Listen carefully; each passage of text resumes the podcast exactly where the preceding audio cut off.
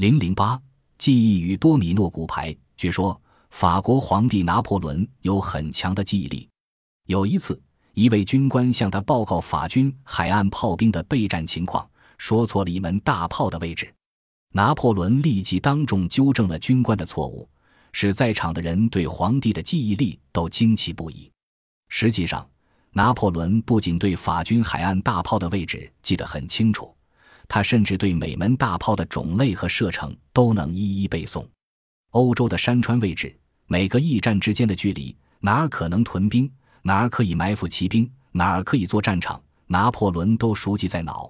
这就难怪法军在欧洲屡战屡胜，所向披靡了。然而，记忆却是一种十分复杂的大脑活动过程。即以“苹果”这个词为例，你也许不会想到，这个简单的单词在你的大脑里竟会引起那么多的脑细胞活动。众所周知，苹果是一种吃起来脆甜的粉红水果。可是，在记忆里，苹果是由脆甜、粉红色、水果这三个概念组成的。而这三个概念又分别储存在大脑里的三个部位仪，这是在对失语症患者的研究中发现的。其中最典型的是一位名叫 M.D. 的三十五岁男子，他由于左脑中风而患失语症。当人们把各种水果、蔬菜放在一起，让他指出哪个是苹果时，他会马上用手指出来。这说明 M.D. 是具有这些水果、蔬菜的知识的。但如果别人单单把苹果拿出来，问他这是什么水果时，M.D. 却叫不出来。显然，他大脑里的词汇提取能力出了故障。故障在哪里呢？人们拿玩具、工具、颜色、衣服和动物图片给 M.D. 辨认，他都能一一说出他们的名字。但一看到水果或蔬菜时，他就张口结舌，说不上来了。亦可见，他记忆水果、蔬菜的那个脑区出了故障。这些研究以及对动物的实验，为研究记忆形成时的物理化学变化奠定了基础。因为只要知道储存记忆的部位，就可以把研究的重点放到那个部位的神经元、神经细胞上去，并进一步弄清神经细胞在记忆过程中所发生的物理化学变化。神经元包括细胞体、树突和轴突，轴突是信号的通路。与其他神经元相连，两个神经元之间的突触是信息转换点。突触包括前膜、间隙和后膜。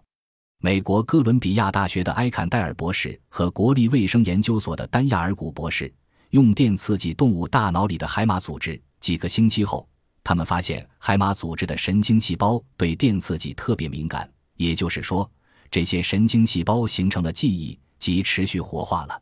美国加利福尼亚大学的神经学家凯莱林奇博士用白鼠脑组织做了类似两位博士所做的研究人员正在进行大脑记忆信息的研究实验。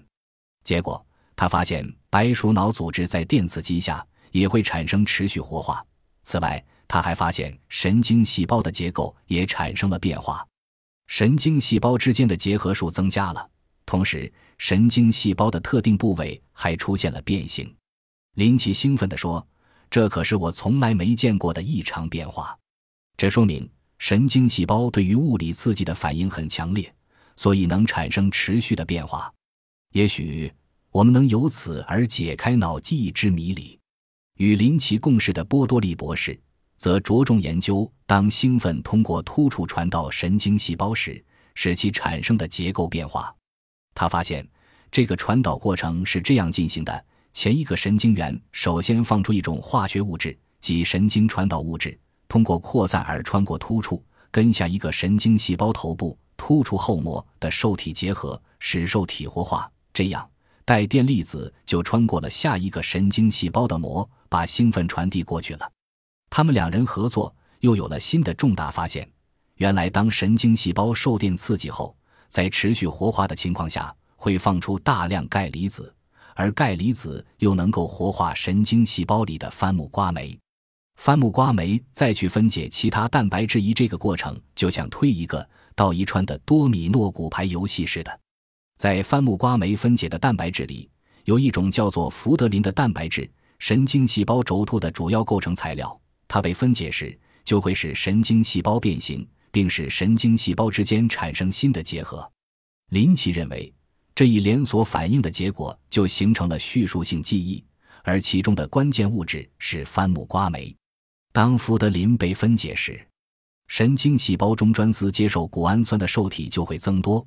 谷氨酸是大脑中海马神经细胞之间交换信号所必需的传导物质，从而使突触后膜的神经细胞对谷氨酸的反应变得更加敏感。而受体增加后，钙离子的流入量也会增加，被活化的番木瓜酶又会增多。林奇博士为了验证叙述性记忆在海马组织中形成时番木瓜酶所起的关键性作用，便用抗纤维蛋白溶酶剂对白鼠进行试验。抗纤维蛋白溶酶剂具有阻碍番木瓜酶分解福德林的作用。他把一个特制的小泵植入白鼠的大脑里，这个小泵能使抗纤维蛋白酶制剂在白鼠的脑内循环。结果，白鼠的饮食、睡眠等没有受多大影响，但在复杂的麋鹿实验中，白鼠却不知道该走哪条路线才能得到食物。这跟切除了海马和扁桃体的白鼠的表现一样。却跟正常白鼠的表现大相径庭。正常白鼠总是能在复杂的迷路中找到食物，并可记住寻找食物的正确路线。由此可见，钙离子一番木瓜酶异福德林这个连锁反应，就是在海马中形成叙述性记忆的必经路线。番木瓜酶以及由它引起的突触变化是形成叙述性记忆的关键。那么，操作性记忆又是怎样形成的呢？人们猜测，这个过程的形成关键在于神经细胞必须合成新的蛋白质。为了解开这个谜，林奇博士把白鼠分成两组，对第一组白鼠的脑内注射肌球蛋白，对第二组白鼠脑内注入抗纤维蛋白溶酶制剂，然后检验两组白鼠学习躲避打击的能力。结果发现，第二组白鼠跟正常白鼠一样，一下子就学会了如何躲开打击。而注入肌球蛋白的第一组白鼠却显得很迟钝，几乎总是惨遭打击。由此可见，注入肌球蛋白会阻碍操作性记忆的形成，其原因恰恰在于肌球蛋白是阻碍合成新蛋白质的化学物质。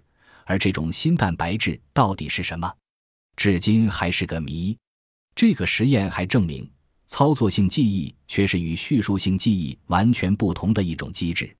因为尽管第一组白鼠脑内注入了抗纤维蛋白溶酶剂，海马里沉睡着的番木瓜酶无法活化，也就是说，这些白鼠的叙述性记忆受到了阻碍，但它们在操作性记忆方面却依然如正常白鼠一样灵巧。现在，我们可以回过头来看看大脑怎样分门别类的接收、处理和记忆外来信息的了。映入眼帘的视觉信息先传入大脑后部的第一视野。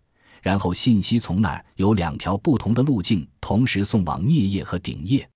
送入颞叶的信息可判断物体的物理性质，如尺寸、形状、颜色等；而送入顶叶的信息可判断物体的空间位置、物体相互间的位置关系。接着，颞叶和顶叶的信息被送入储存记忆的仓库——以海马和扁桃体。如果切除大脑的海马和扁桃体。虽然能判断周围的事物，但不能记忆。在记忆时，外来信息的刺激传到海马的神经细胞，神经轴突就会变形。通过电刺激，由神经细胞放出的神经传导物质与神经轴突上的受体结合，然后钙离子流入神经细胞内，活化平时沉睡着的香木瓜酶。活化后的番木瓜酶又可分解构成轴突的蛋白质福德林。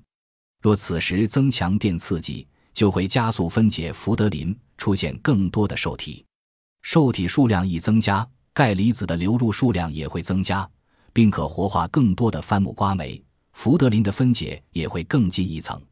结果，由于福德林的大量分解引起轴突变形，而新的轴突又会出现。大脑内的神经细胞之间就是通过这样的持续变化而产生新的结合，从而形成记忆。以上就是我们现在已了解的叙述性记忆的分子模型，但在大脑里，记忆显然还有其他更复杂的模型存在，而且对于人类怎样学习、怎样思维等等问题的奥秘，至今还远远没有揭开。人类对自己的大脑，也许还要花费相当长的时间才能够认识的比较清楚吧。